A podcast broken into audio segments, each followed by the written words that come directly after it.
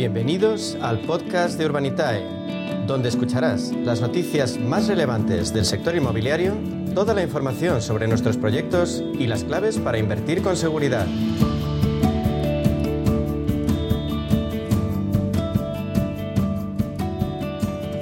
Y un jueves más hablamos de inversión inmobiliaria con Diego Bestarceo de Urbanita y nos va a dar las claves eh, de todo lo que ha ocurrido en una semana. Muchísimas gracias. Comenzamos y comenzamos con calor hablando del sector inmobiliario.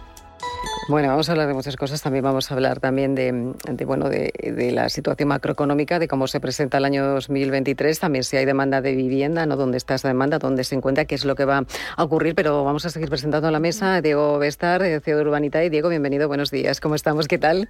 Bien. ¿Qué tal todo? Bien. La verdad es que cerrando un fin de año frenético con un montón de proyectos encima de la mesa, pero la verdad es que todo muy positivo, o sea que muy contentos, la verdad. Bueno, hablábamos hace eh, una semana aproximadamente de un proyecto que, que vais a abrir. Eh, ¿Qué ha ocurrido con él? Un proyecto de crowdfunding. Pues mira, desde la última vez que estuve aquí sentado hemos hecho dos proyectos. Dos. Eh, pero es verdad que esta semana, eh, de hecho el, eh, hoy estamos a jueves, el martes por la tarde publicamos un, un proyecto aquí en el centro de Madrid. Y a mí me preguntan mucho por la demanda, si sigue habiendo demanda de- del mundo de- del pequeño inversor en el sector inmobiliario, con el miedo que hay de lo que pueda pasar el año que viene y tal. Pues contaros que este proyecto era un proyecto para adquirir dos pisos eh, aquí en el centro de Madrid, en la zona de justicia, eh, de hecho en la calle Hortaleza 59 y en la calle San Mateo número 6. eh, Muy para comprar, además. Sí, aquí muy, muy céntricos, muy bien situados y, y es para comprar estos pisos, eh, hacerles una reforma eh, entera y, y- y, bueno, pues ponerlos a la venta. Hablamos de pisos de más de un millón de euros después de venderlos, ¿no? Bueno, este proyecto eh, logró atraer a más de 600 personas eh, que financiaron en, 30, se- en escasos 30 segundos, de hecho unos 26 segundos, más de 2 millones de euros. Eh, 30 segundos. Sí, entonces a mí me sigue preguntando la gente, ¿hay ¿Cómo es apetito? posible, no? ¿La gente se fía de cómo va a ir el mercado inmobiliario?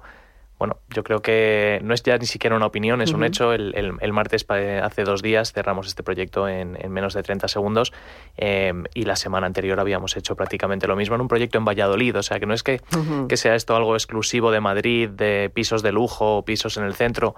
Eh, yo creo que la gente sigue teniendo unas expectativas del sector inmobiliario y, y sobre su solidez eh, que, que nosotros vemos semana a semana. ¿no? O sea, que esta tarde misma vamos a abrir un proyecto a las 4 de la tarde en, en Yurreta, en Vizcaya, y nuestras previsiones es que no llegue al minuto. O sea, que la verdad es que hay mucho apetito ahora mismo y, y seguimos esperando el mismo apetito o más el año que viene.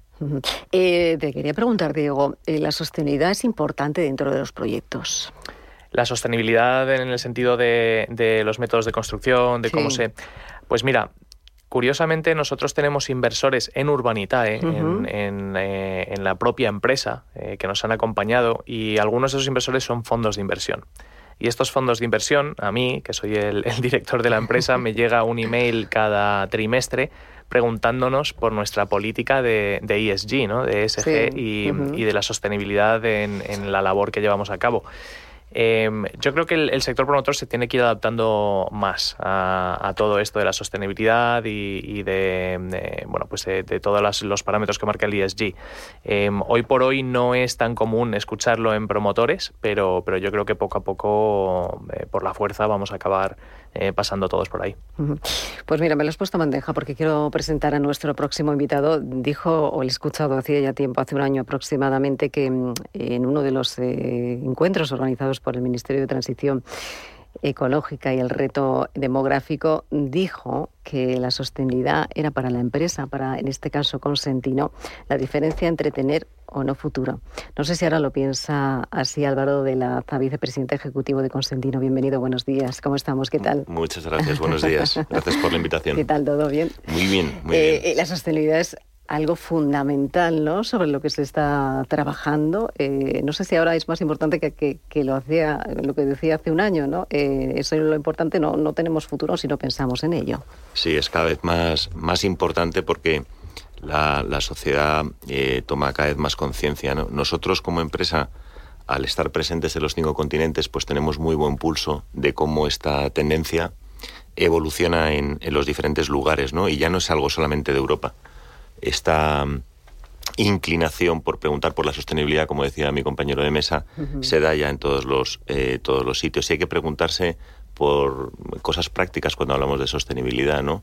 Es qué pasa con el empleo, es qué pasa eh, con la financiación, es qué pasa con la energía, con el agua, con los residuos. A nosotros nos gusta en Cosentino traducirlo a métricas prácticas para que no suene solo a buenas intenciones y filosofías, sino que marque el rumbo del negocio también.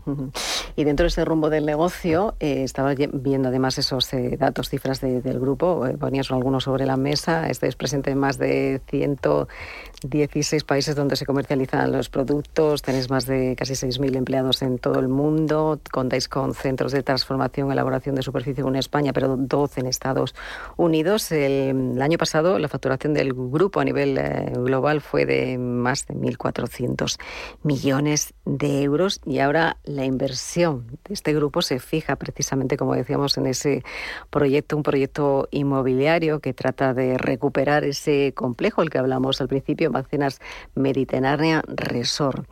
Es un complejo muy especial en el que se apuesta fundamentalmente también por la sostenibilidad, pero también por, el, por esta parte residencial y por el turismo. Eh, esto ha comenzado a caminar hace tiempo Hoy vais a presentarlo precisamente en Madrid, pero te tenemos aquí para que nos cuentes cómo va a ser este proyecto, cómo es este proyecto y qué va a aportar una zona como es Mojácar en Armería. Fenomenal.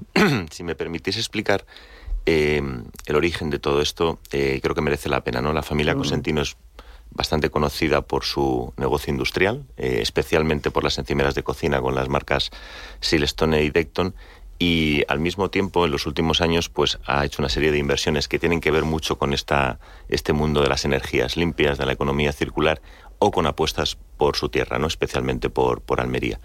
Eh, dentro de esos proyectos del Family Office de la familia, eh, que yo tengo la suerte de dirigir, hay un proyecto del que estamos especialmente enamorados que es este de Macenas, porque ahí se une el amor por Almería.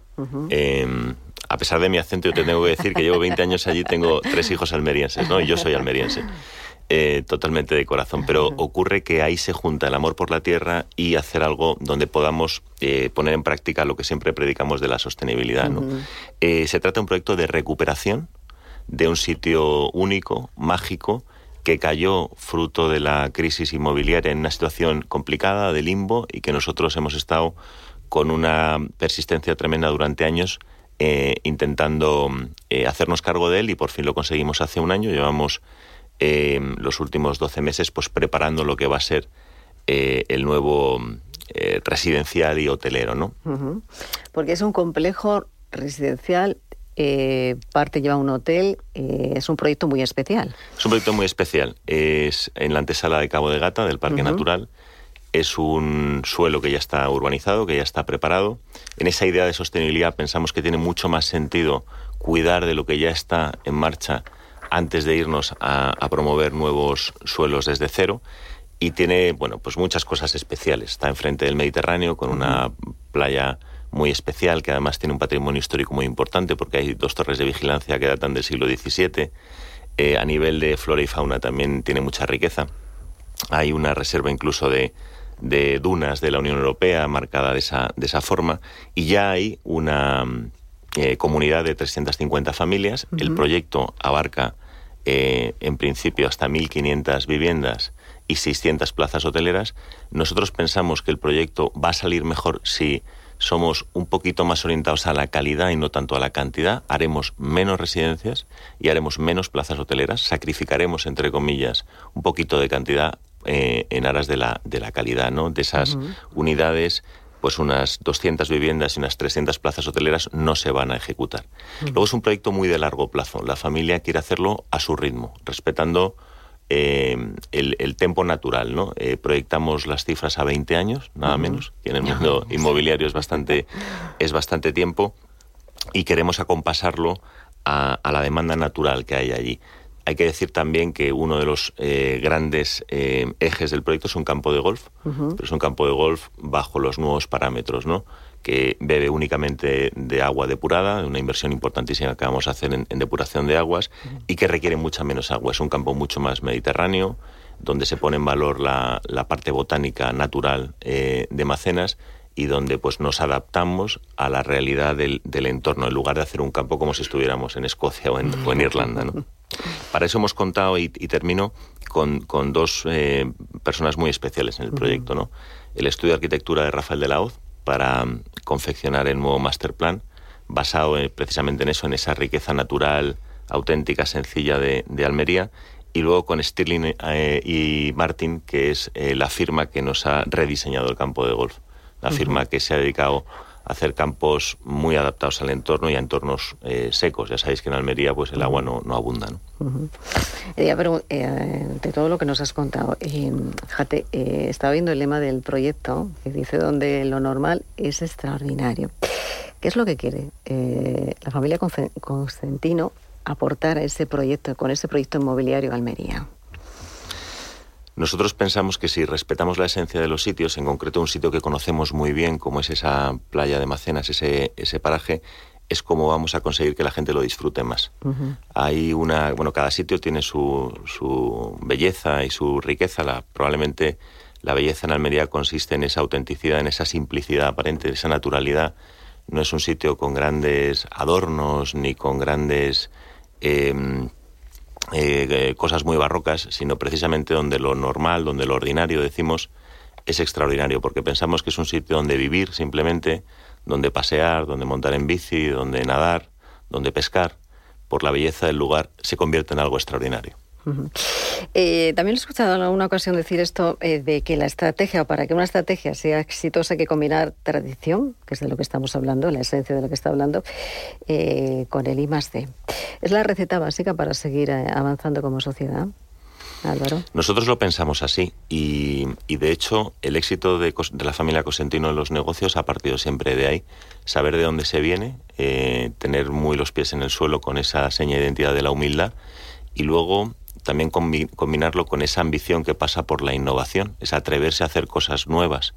En su día, pues nos atrevimos a pasar de la piedra natural, del mármol, al silestone, luego dimos otro salto enorme cuando lanzamos Decton, que era una cosa eh, única en el mundo y que sigue siendo un producto que no tiene un competidor puro porque tiene unas propiedades muy, muy especiales y siempre que explicamos eh, cómo, cómo funciona la familia, los negocios de la familia, a mí me gusta decir que es una mezcla entre mucha ambición y mucha humildad.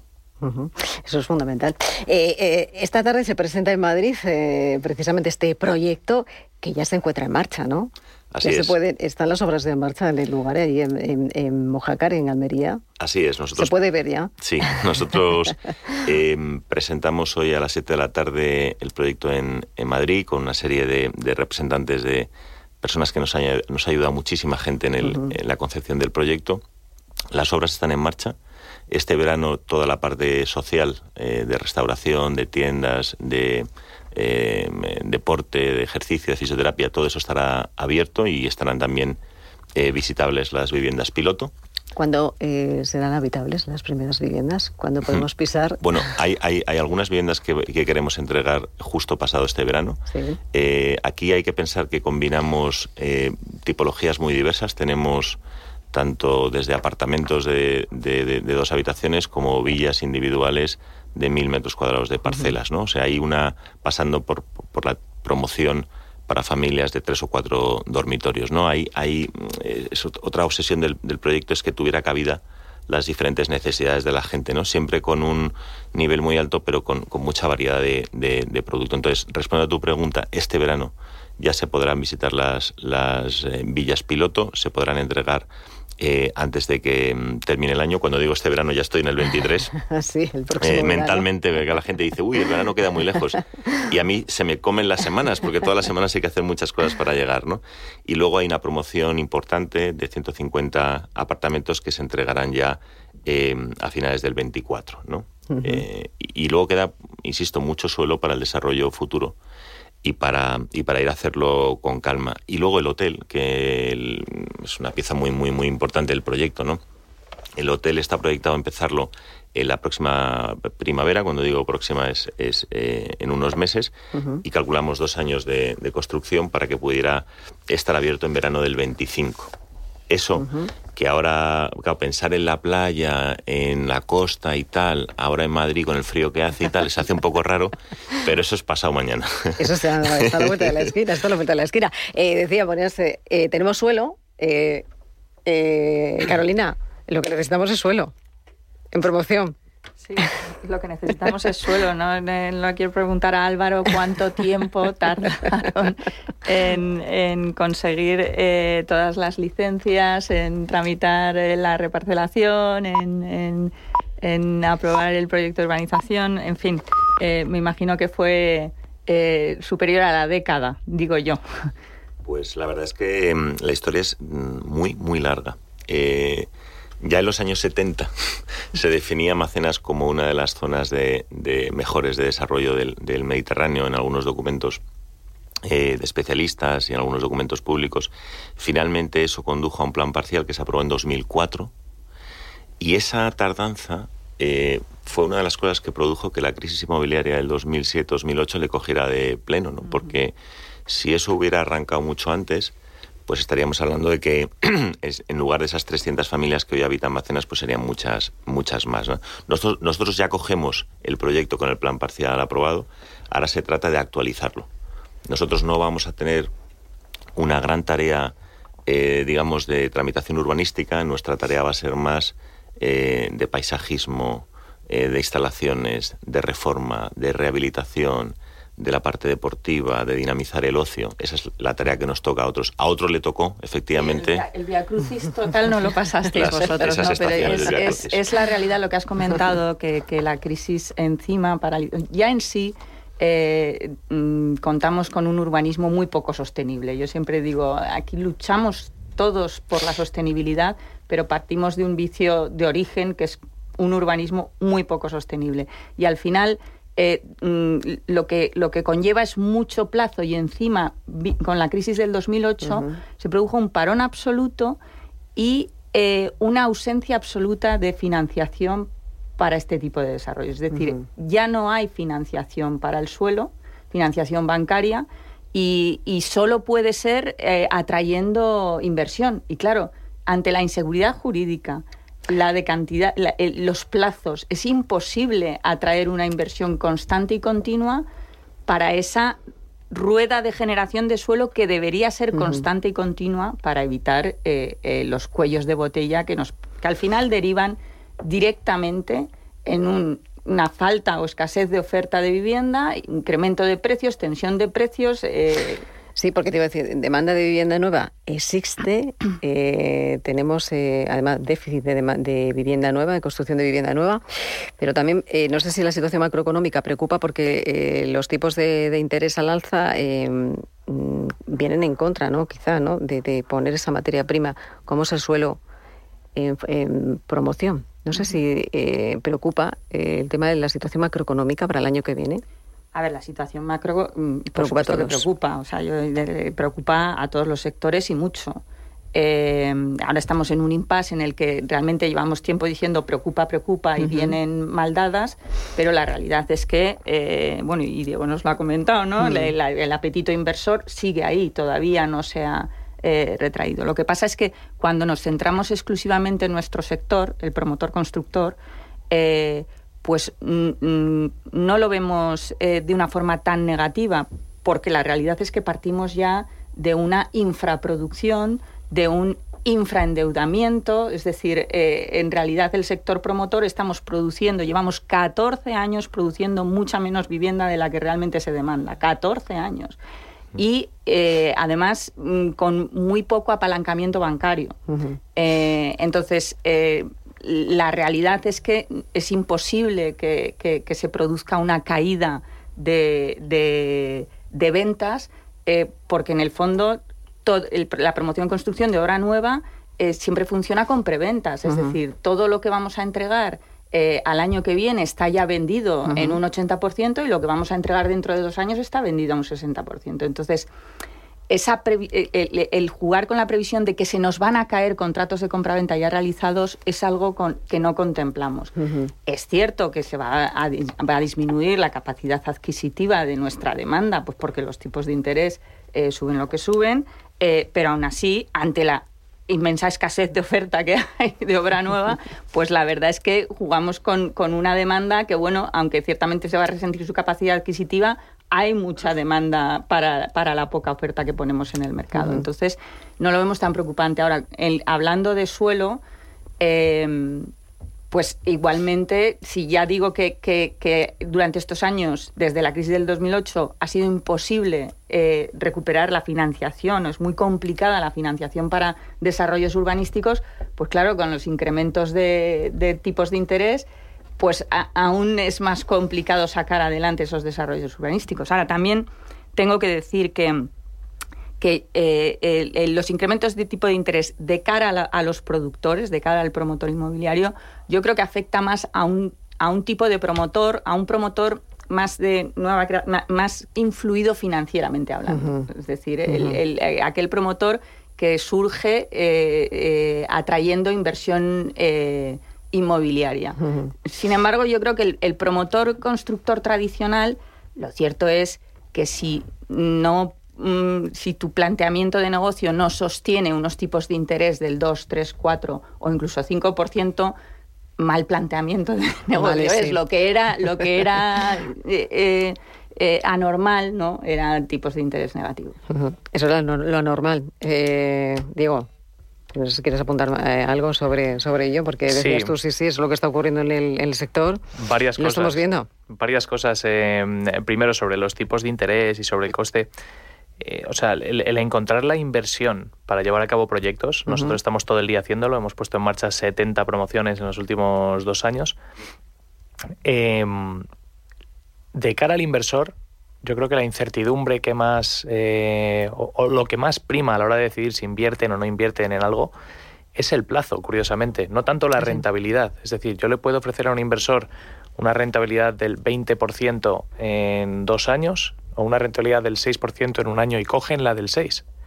Em, porque bueno, los ciclos que estamos viviendo de coronavirus, de guerras, de vaivenes, al final lo que hace es que a la gente le cueste mucho ver más allá de 12 meses, 18 meses, 24 meses. Dice, vete tú no miran a largo plazo. ¿Dónde vamos a estar dentro de tres años? Entonces no me digas que voy a invertir a tres años porque es que no sé qué va a pasar el mes que viene. ¿no?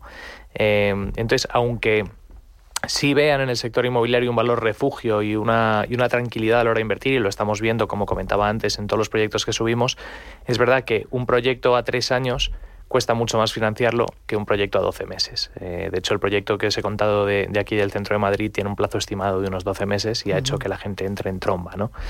Eh, entonces, claro, cuando se plantea que lo estamos, de hecho en Urbanidad estamos estudiando la posibilidad de comprar o entrar a comprar suelo para desarrollar suelo, pero claro, te vas a plazos que cómo le digo yo a un inversor retail, es decir, alguien que mete 3.000, 4.000 eurillos en invertir, que es, igual es un plazo de 5 o igual es un plazo de 12 años. Y hablamos de años, no de meses, ¿no? De 5 a 12 años igual conseguimos... Claro, la rentabilidad es muy atractiva, porque nadie se quiere meter a esta incertidumbre. No digo nadie, porque gracias a Dios hay gente que sí se mete y gracias a ellos tenemos suelo sobre el que podemos trabajar una vez que ya está, que ya está desarrollado, ¿no? Pero es fundamental, es fundamental este, este punto, ¿no? Em, así que, bueno, eh, en definitiva, nosotros, y, sobre la demanda del año que viene y sobre lo que estamos viendo desde el lado promotor, eh, bueno, Urbanitae no es promotor como tal, pero como comentaba, hemos hecho 70 promociones, ahora mismo estamos activos en 52 y, y es un poco lo que ha comentado Carolina. O sea, nosotros en las promociones tenemos de media un 70% ya vendido y, y, el último 30%, pues una vez que uno termina la obra, eh, o incluso mucho antes ya se vende rápido. O sea que eso no nos preocupa en exceso. Eh, dicho esto, pues lógicamente la economía afecta a todos lados, pero si la oferta y la demanda están como están, es decir, que menos oferta que demanda, es difícil pensar que va a haber caídas de precios eh, importantes o que, o que va a costar vender lo que, lo que tenemos ya en marcha. Bueno, eh, hablaba al principio, porque tenemos la mesa muy completa, tenemos también otros invitados que nos están esperando, pero quería charlar nada, unos minutos con David García, director de operaciones de la compañía Check to Bill. David, bienvenido, buenos días. ¿Cómo estamos? ¿Qué tal? ¿Qué tal, Elena? ¿Todo bien? Y vamos a ver cómo ven el sector inmobiliario los más jóvenes. Tú eres muy joven. Eh, acabáis de poner en marcha, no sé cuánto tiempo lleváis con la empresa, que es una empresa de supervisión autónoma de construcciones, que ofrece un software basado en inteligencia artificial en iCloud. ¿Para qué, David? bueno, la verdad es que, mm, bueno, eh, por por eh, ir directo a la pregunta, nosotros nacimos en el año 2020, ¿vale? Yo soy una persona que me incorporé al proyecto en el año 2021, pero nuestro proyecto inició en el 2020. Y este 2022, la verdad es que ha sido, estamos cerrando un año muy dulce, ¿no? Un año en el que nos han concedido una patente de proceso dentro de lo que es eh, nuestro servicio autónomo de, inspección, que tú estabas citando y que ahora os comentaré un poquito más en detalle. Ha sido el año de la internacionalización, ¿no? Este año hemos eh, creado una segunda sede en Estados Unidos, en Miami, nos hemos centrado en el mercado de Estados Unidos y bueno, también nos sirve como puerta para, para Latinoamérica, donde también de hecho estamos ya dando servicio. Es un año donde además de nuestra plataforma de, de control autónomo de, de, de, obra, de inspección de obra, eh, también hemos avanzado en otros servicios, eh, tanto ligado a la visualización de modelos 3D y a la captura de datos digamos que para poder dar un servicio transversal a todo lo que hacemos. Y por último, pues estamos, la verdad es que cerrando nuestra ronda de inversión, una ronda de inversión de tipo sí, estamos buscando un millón y medio de dólares, donde ya hemos avanzado casi el 50% y estamos, la verdad es que eh, con, mucho ánimo ya de encontrar ese, ese lead investor para, para, poder desarrollar todo lo que queremos en los próximos seis meses y, la verdad es que estar al frente de todo. Y pues enhorabuena, porque tenemos unos proyectos además aquí encima de la mesa, eh, David, pero eh, claro, cuando hablamos del sector inmobiliario, eh, le hablas a, las personas que nos están escuchando que es un software, eh, eh, que tiene ese software que soluciona tantas cosas y que soluciona. Muy bien, pues bueno, nosotros atajamos ese gran problema que tienen a veces ¿no? en el sector inmobiliario a la hora de decir cómo sabemos que lo que hemos construido en la obra se, es realmente fiel a lo que, a lo que hemos planificado. ¿no? Eh, básicamente, nosotros proveemos de una solución, como tú has dicho, una solución cloud, es una plataforma SaaS, donde nosotros lo que hacemos es subimos dos modelos 3D. En uno lo que necesitamos es subir un modelo de realidad.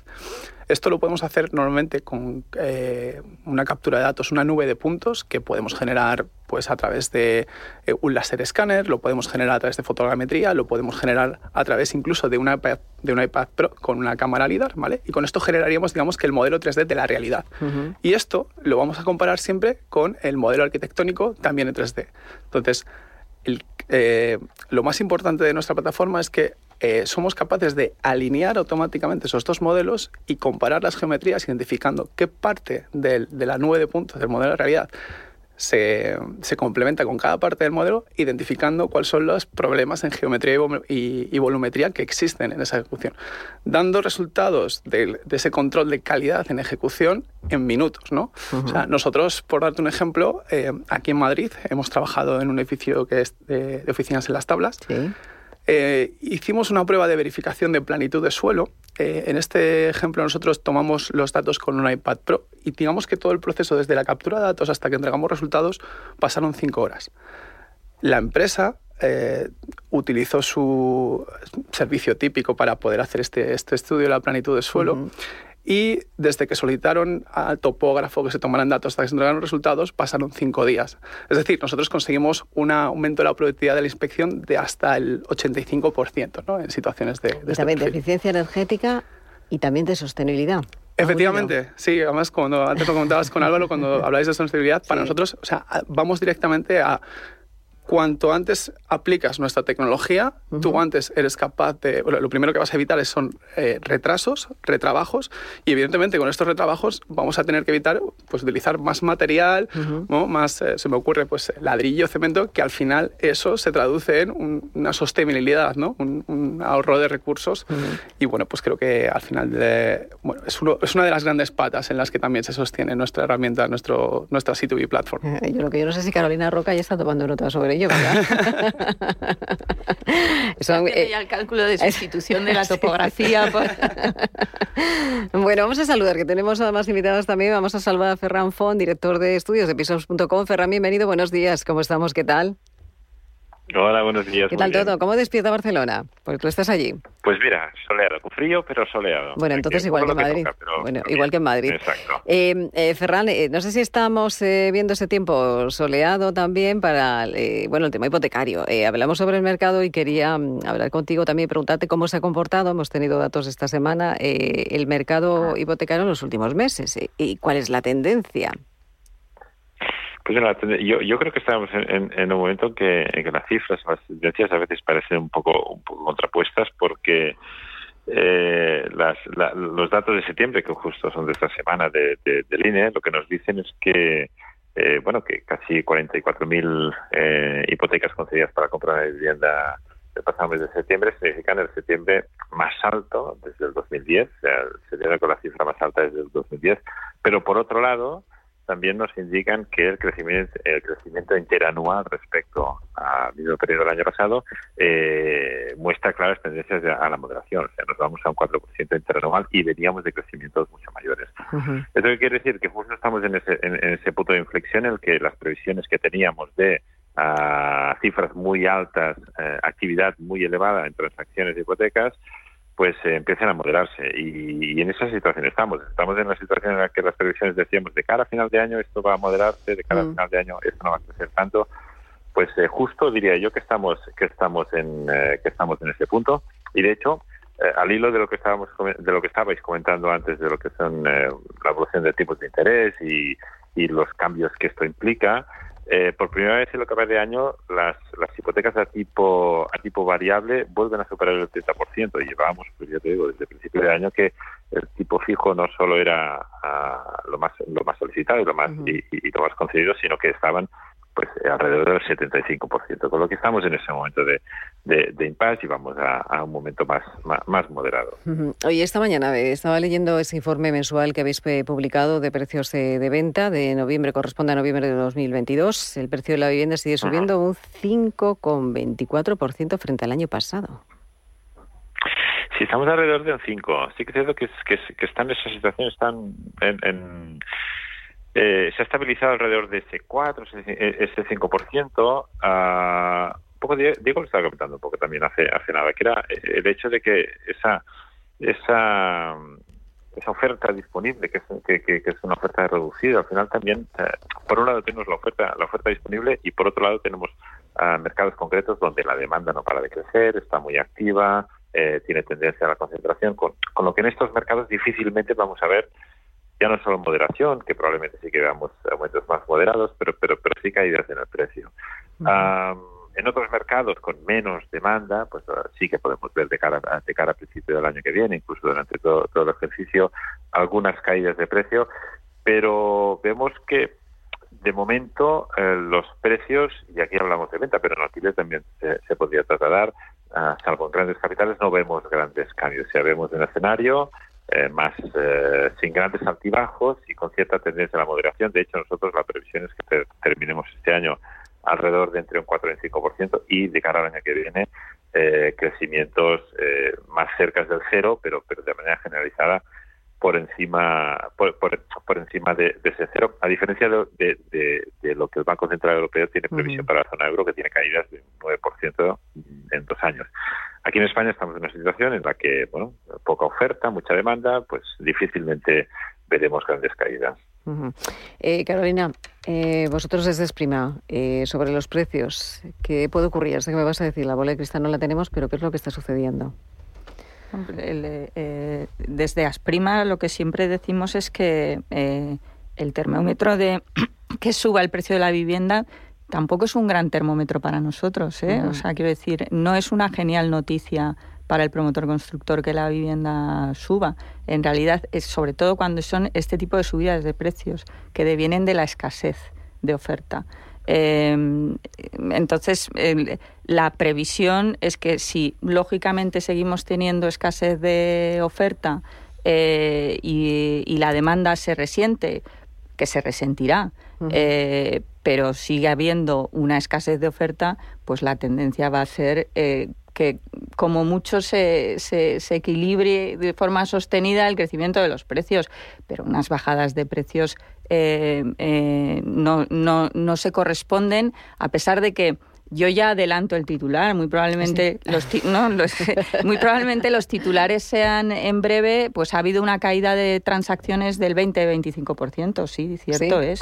vamos a eh, poner así? así? De verdad, yo me adelanto ya al titular para no tener que rebatirlo cuando el titular venga. Lo que ocurre es que partimos de que el número de transacciones este año ha sido o va a cerrar con 660.000 transacciones, eh, que es un número elevadísimo.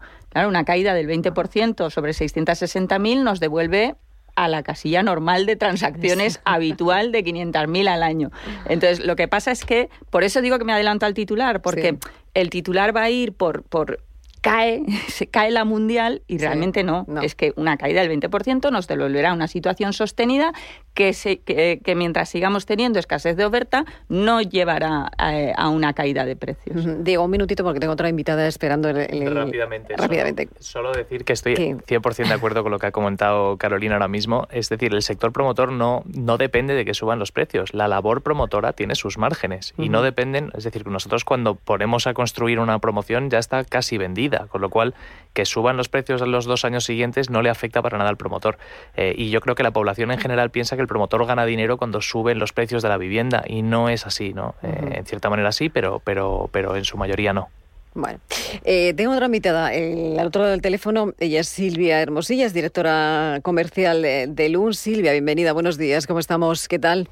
Oh, hola, bienvenida, buenos días. ¿Cómo estás? Bueno, hablábamos al principio de que vamos a, testar un poquito cómo está eh, bueno, la situación del sector de las oficinas, de esos espacios flexibles que sufrieron y mucho durante la pandemia, pero eh, eh, se ha ido recuperando poco a poco. El ritmo comenzó a recuperarse a mediados del año pasado, el 2021.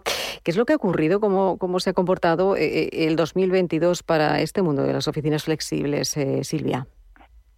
Eh, bien, bueno, el, 22 podemos considerarlo un poco eh, el año de la vuelta a la rutina y a la normalidad, entendiendo esta última eh, dentro del cambio estructural que se ha producido en los modelos de trabajo. ahora mismo se impone un trabajo híbrido que nos permite consolidar mejor esa vida laboral y personal y, sin embargo, mantener pues la creatividad y la cultura de, empresas que son tan necesarias en la presencialidad todo lo que o lo que nos trasladan los departamentos de recursos humanos y los directores de recursos humanos es que su principal challenge es retener el, talento y que ahora mismo los empleados quieran ir a trabajar a, la oficina.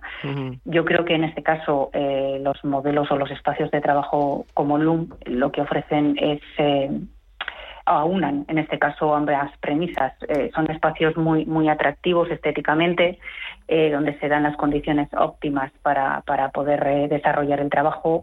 Son espacios bien ubicados y además pasan cosas. Surgen sinergias, networking, se sociabiliza y yo creo que desde el punto de vista del empleado es su principal demanda de cara a nuevas posiciones. Silvia, ¿cuál ha sido el principal cambio que ha traído esta vuelta a esos espacios flexibles en el 2022? bueno, eh, el principal cambio fundamentalmente em, para nosotros ha venido por pues, pues eh, la consolidación de ese mercado híbrido y sobre todo un crecimiento exponencial de las demandas por parte de grandes empresas o empresas corporativas. Eh, ahora mismo el 70% de nuestros clientes son clientes corporativos y eso ha llevado a que en nuestro caso, en el caso de LUM, nosotros hayamos duplicado la huella tanto en Barcelona como como en Madrid. Y derivado una vez más de, esa gran demanda de empresas grandes y, corporativas, aumentar nuestra presencialidad en zonas tan demandadas de la capital como es la zona prime de Azca. Eh, nosotros eh, tenemos actualmente ya un espacio, el Castellana 93, que es un espacio específico para, para monocliente, para cliente corporativo. El 15 de enero eh, vamos a abrir Castellana 85 con, con un importante volumen de, comercialización en la preapertura y, y, muchas ofertas y de cara a cerrar el ejercicio 23 abrimos un tercer espacio en la zona con, con un Plaza Ruiz Picasso. Bueno, pues eh, seguiremos hablando de, lo que ocurre en el 2023. Será otro día porque estamos ya con poquito tiempo. Silvia, muchísimas gracias por acompañarnos, eh, por habernos dado esas claves de, bueno, de esos espacios flexibles. Yo para la mesa quería preguntarles, eh, para una última pregunta, es el deseo, ¿no? Pues estamos a final de año, esa carrera de, de, que se nos va el año y tenemos que pedir el deseo del 2023. Eh, Carolina, ¿cuál sería desde el, desde el sector promotor? Yo tengo muchos, muchos deseos para el 2023, eh, pero lo focalizo en lo que me toca a mí, que es Comunidad de Madrid, sector promotor constructor. Eh, lo voy a focalizar en, dos cuestiones importantes. Aunque sea un año electoral, eh, dado que en la Comunidad de Madrid hay previsión de, que repitan gobiernos, tanto en ayuntamiento como, como en Comunidad de Madrid, que aunque sea año, año electoral, que sigan trabajando, que continúen trabajando en ese cambio de paradigma de ley del suelo eh, para la Comunidad de Madrid. Que no se olviden. Que, que, no se olviden. Que no y que, pero que empiecen a trabajar ya, de hecho. ¿eh? O sea, decir que porque sacar adelante una ley, eh, sobre todo cuando es una ley eh, de cambio de paradigma, requiere mucho trabajo. Y actualización de precios máximos de venta de la Comunidad de Madrid, de la vivienda protegida. Nos lo apuntamos. Diego, nada, una frase. Yo diría que seamos todos un poco más comedidos. Yo creo que muchas veces pensamos que, y los titulares siempre dicen desplomes y las cosas se desploman y las pues cosas se disparan. No todo es tan drástico. Voy a apuntarme este titular que habéis dado, ¿eh? que me lo voy a apuntar en la... Eh, Álvaro. Yo el, regalo que, el regalo, un regalo. El regalo que pediría por Navidad es que aprovechemos el país que tenemos. Eh, somos un país eh, admirado, queridísimo y que si tenemos la suerte de que la gente, por, por muchas razones, ¿no? por clima, por cultura, por gastronomía, quiere pasar las vacaciones con nosotros, jubilarse con nosotros o teletrabajar con nosotros, que le abramos las puertas, que no se las cerremos. Eso es. Qué mensaje tan bueno, de verdad, para seguir apostando. Yo eh, hay que apostar y hablar mucho más de sobre ello. David, bueno, pues deseo. La verdad es que este de Álvaro me ha encantado, o sea que ya de primeras ahí me subo. Y, yo diría sumar pues que por parte de, las empresas del sector en España que se pierda a veces un poco el miedo a la digitalización, que yo creo que también va a ser una respuesta a la productividad, ser más eficiente y creo que esto al final también va a ayudar a todo el sector, ¿no? Eh, Pero ya se encargáis los jóvenes de hacerlo, ¿eh? que es muy fuerte además, ¿eh? que tenéis una idea maravillosa, la verdad. Yo me quedo, bueno, casi extraordinariamente sorprendida de lo que hacéis, ¿no? De los jóvenes, cómo viene empujando en el sector inmobiliario. Eh, Ferran, el deseo. Claro, yo, yo creo que es el mismo que el del año pasado, que es que mejor es la por parte de los más jóvenes, o que tiene una situación más compleja, pues que, que, que, se solucione o que se avance un poco en el gran reto que creo que tenemos en el sector, que es ese, de la accesibilidad. Bueno, pues ahí dejamos con estos deseos, buenos deseos, y con los mejores deseos eh, para todos ustedes. Eh, les dejamos hasta la próxima semana. Bueno, la próxima semana tenemos programa, tenemos festivo, pero aquí estaremos. Eh, nosotros les dejamos, mientras tanto, con los servicios informativos de Radio Intereconomía y con el programa Media Sesión que presenta nuestro compañero Rafa Jiménez. Sean felices. Hasta mañana.